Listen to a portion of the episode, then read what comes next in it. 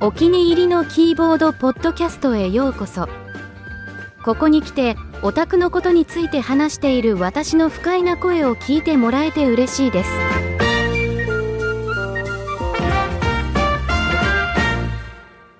Das war Japanisch.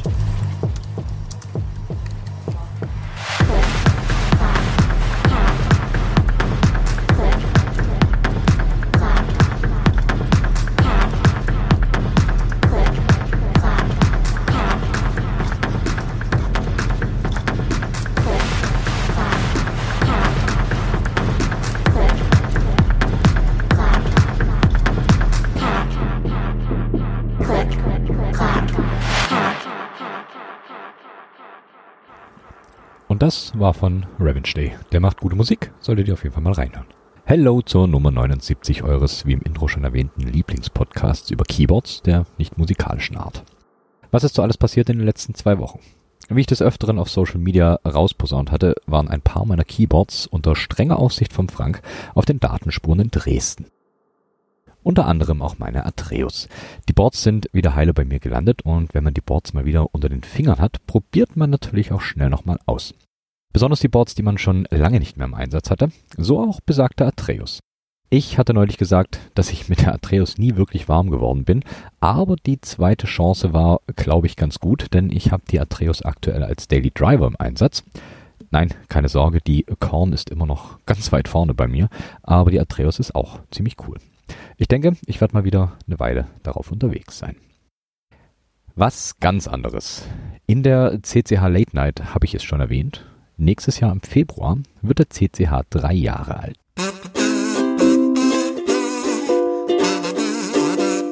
Verrückt, wie schnell die Zeit vergeht. Und ich bin immer wieder überrascht, dass ich immer noch Content habe, den wir hier durchkauen können. Und irgendwie finde ich, wir sollten das feiern. Ich finde, eine Podcast-Episode dazu würdigt das Ganze nicht ausreichen genug. Ich teile jetzt mal hier meinen mittlerweile schon fortgeschrittenen Gedanken mit euch. Wir sind ja quasi unter uns. Ich finde, Geburtstage brauchen Partys. Und das nimmt eventuell gerade Formen an. Ihr dürft also gespannt sein. Irgendwas wird passieren im Februar. In welchem Ausmaß weiß ich noch nicht hundertprozentig, aber ein bisschen Spannung muss ja sein.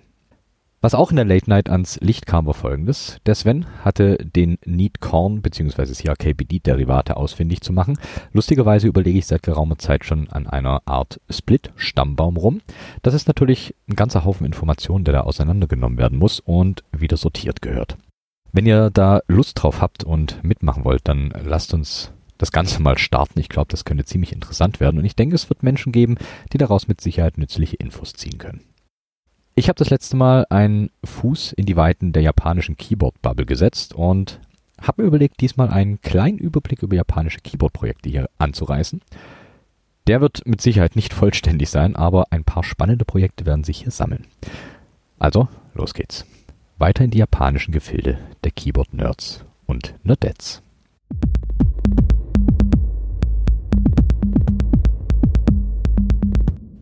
In der letzten Episode hatte ich mir die Boards von NEC vorgenommen und es gibt einige Boards von NEC, die heutigen Ergo Keyboards in nichts nachstehen. Unibody Splits mit Splay, Column Stagger und was nicht noch alles dazugehört. Aber wer die Szene ein bisschen verfolgt, wird merken, dass die Szene in Japan immer einen kleinen Schritt weiter vorne ist und auch immer etwas mehr am Rad dreht und Keyboards zum Vorschein bringt, bei denen man denkt, abgedrehter geht es nicht mehr. Deswegen gibt's heute ein kleines, feines Japan Keyboard 101. Spoiler vorneweg. Das Beste, was Japan hervorgebracht hat, ist die Korn. Nein, Spaß beiseite. Um die Korn wird es heute nicht gehen. Die habe ich in Episode 40 lang und breit auseinandergenommen. Aber es gibt trotzdem genug, dass es sich zu entdecken lohnt. Aber wo wir gerade bei Fußdan sind, dem Designer der Korn, der macht nämlich auch anderen Keyboard-Kram, so zum Beispiel Case Designs.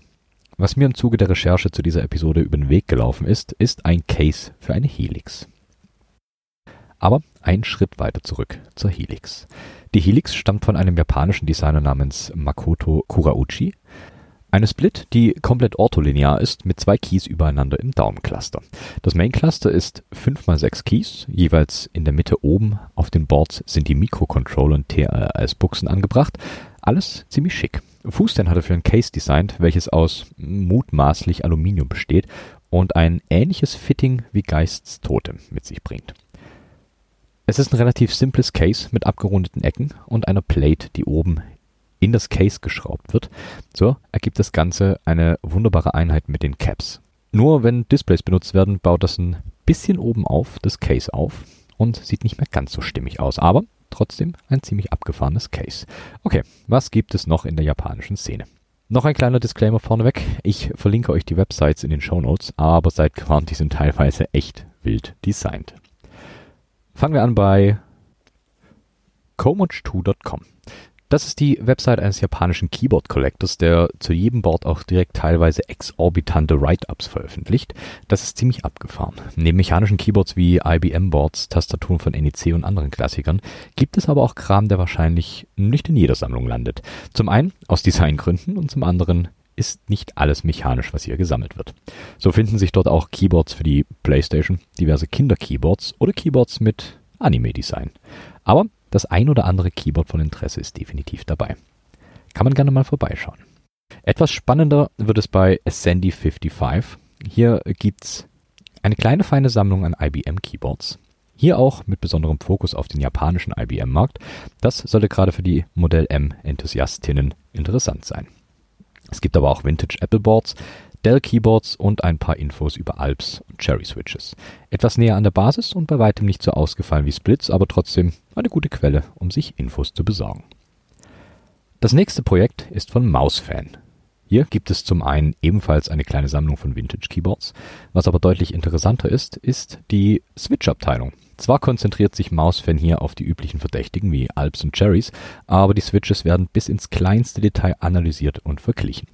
Der Vergleich findet aber nicht zwischen den Switches selber statt, sondern explizit zwischen den einzelnen Teilen der Switches. Und das macht das Ganze sehr, sehr interessant. Zwar bin ich selber noch nicht in die Tiefe vorgedrungen, aber gerade im Bereich äh, der Franken-Switches ist das Ganze eine gute Quelle für Infos und eventuelle Möglichkeiten. Natürlich macht Mausfan hier aber auch seinem oder ihrem Namen alle Ehre und beschäftigt sich mit Pointing Devices.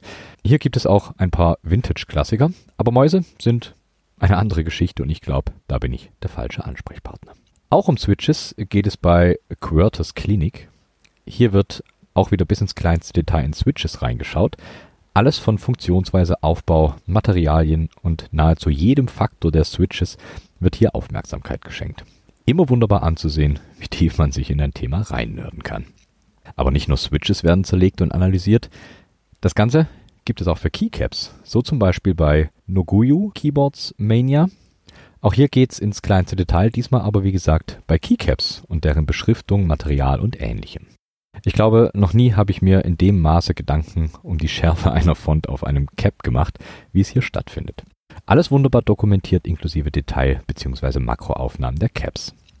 Und ja, es gibt für jedes Detail eine Sparte, so zum Beispiel im Keyboard Room, was für die einen die Switches und für die anderen die Keycaps sind, sind hier die Analysen zu Actuation Forces und deren Diagrammen.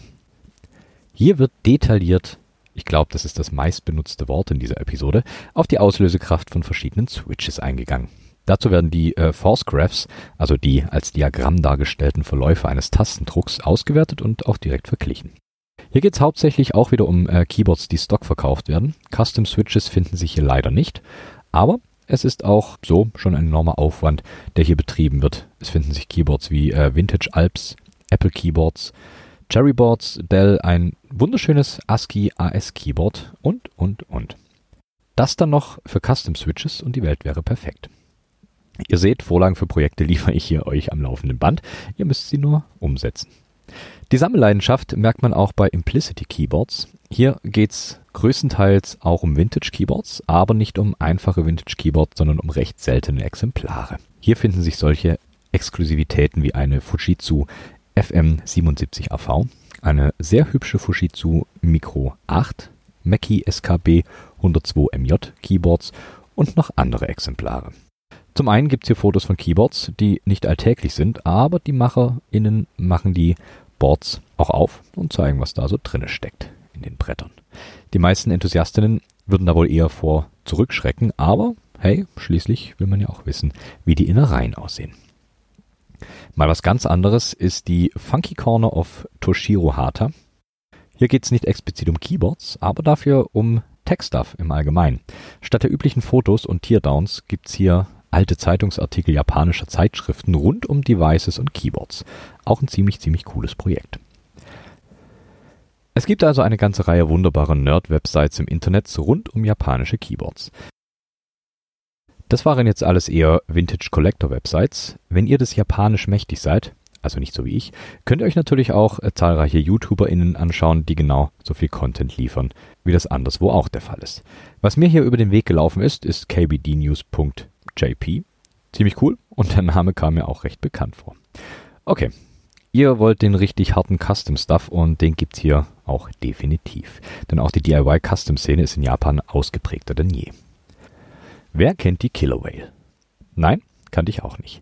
Die Killer Whale ist von dem Designer Taro Hayashi und ist eine Tent Split. Das Ding hat einen 4x6 Main Cluster mit einem Column Stagger. Der ist bei den inneren drei Columns noch ziemlich human, aber bei Spalte 4 und 5 richtig stark ausgeprägt. Das Ausgefallene an dem Ding ist der Daumencluster.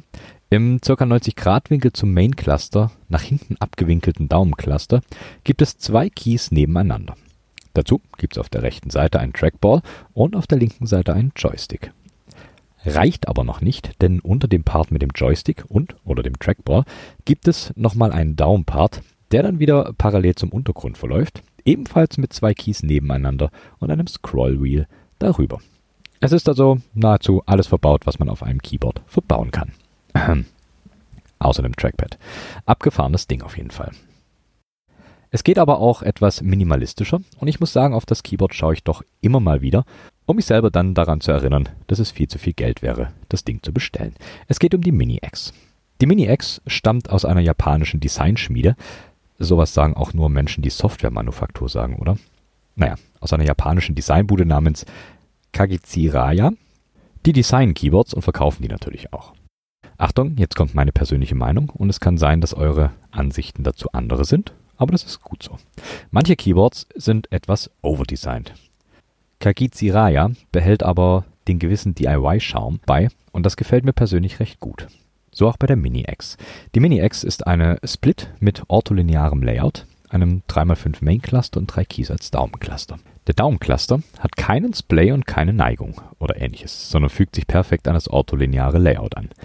Die Mini-X PCB ist komplett mit SMD-Bauteilen bestückt so wird eine ganze Menge Platz gespart und das Board ist nicht größer als das eigentliche Layout selber. Sehr minimalistisch und sehr schick. Das Ding gibt es als MX und als Low-Profile-Variante. Kagitsiraya hat auch noch die Shidori. Komplett ortholinear, aber keine Split im herkömmlichen Sinne. Ein Part der Split hat 4x6 Keys und auf der Oberseite alle Through-Hole-Bauteile wunderbar unter einem Stück Plexiglas präsentiert. Ich mag den Stil ja sehr. Das Besondere an der Shidori ist aber was anderes. Zum einen hat jede Split-Hälfte zwei TRRS-Buchsen und zum anderen ist das Layout nicht an die 4x6 Keys gebunden. Okay, zuerst zu den TRRS-Buchsen. Dadurch, dass zwei pro Platine vorhanden sind, kann das Ganze zum einen als Standard-Split betrieben werden oder aber auch als Split mit zusätzlichem Numpad zum Beispiel. Und da kommt das frei belegbare Layout ins Spiel. So seid ihr bei der Shidori nicht auf das 4x6 beschränkt, sondern könnt auch zwei Unit-Keys verbauen. Alles ziemlich modular und ziemlich geil. Im Sortiment gibt's aber auch ein Unibody-Keyboard und zwar hört das auf den Namen Halbert. Das ist ein 3x11 ortholineares Keyboard mit zusätzlich sieben Keys an der Unterseite.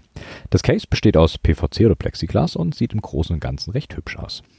Und was definitiv noch ein Blick wert ist, ist der Kamisori Microcontroller, der ist so ziemlich der aufgeräumteste Mikrocontroller, den ich je gesehen habe. Komplett in schwarz. Der Mikrocontroller sitzt mittig auf der PCB und insgesamt zwölf SMD-Bauteile sind darunter und darüber angeordnet. Okay, verlassen wir die wunderbare Welt von Kagitsiraya und schauen, was es noch für abgefahrene Boards aus Japan gibt. Es gibt eine kleine Familie an Keyboards, zu der gehört das Owl 8, das Wings 42 und die Claw 44. Die sind mir damals, als Twitter noch nicht komplett abgebrannt war, über den Weg gelaufen. Die sind recht interessant. Fangen wir beim kleinsten an, der Owl 8. Die Owl 8 ist ein Makropad mit 2x4 Keys als Basic.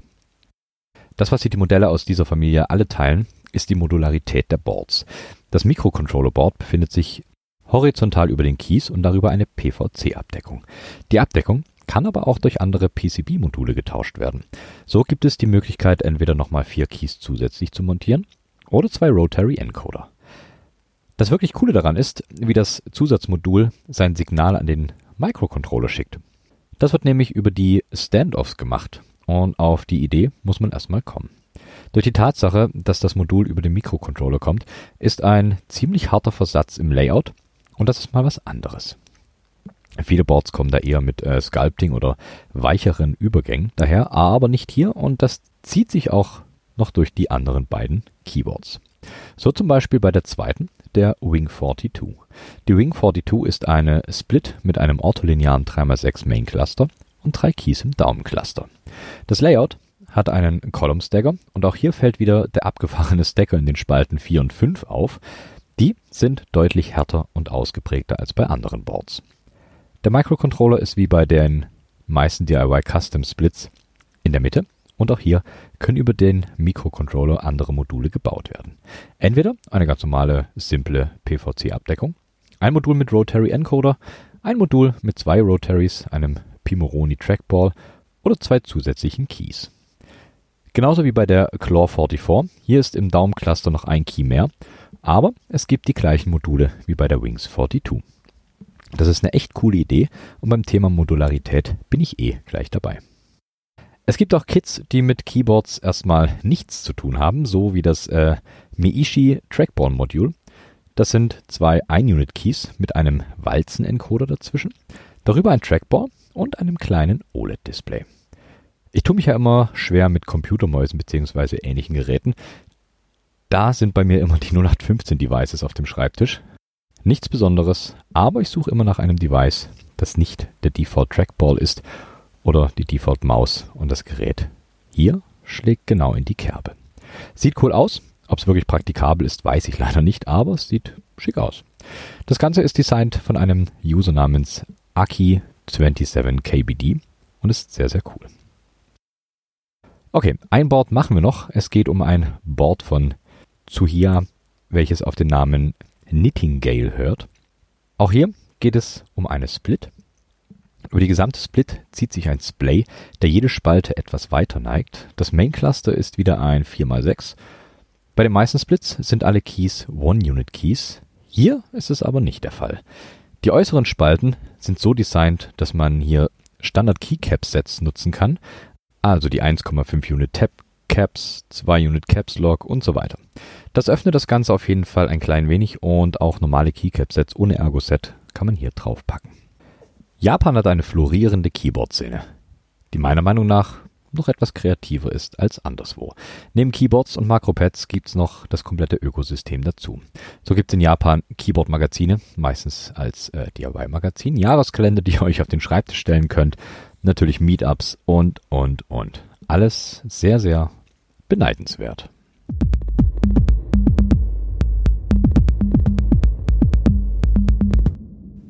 Wenn man sich mal gezielt auf die Suche nach japanischen Keep-Content macht, taucht man schnell in eine Welt ein, die unfassbar faszinierend und einfallsreich ist.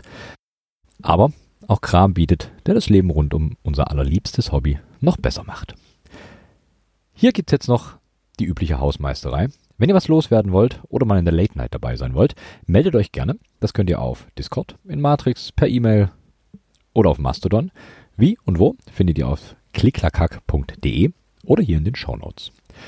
Zum Schluss diesmal etwas ruhigeres und zwar Eclectric mit dem Track Tester.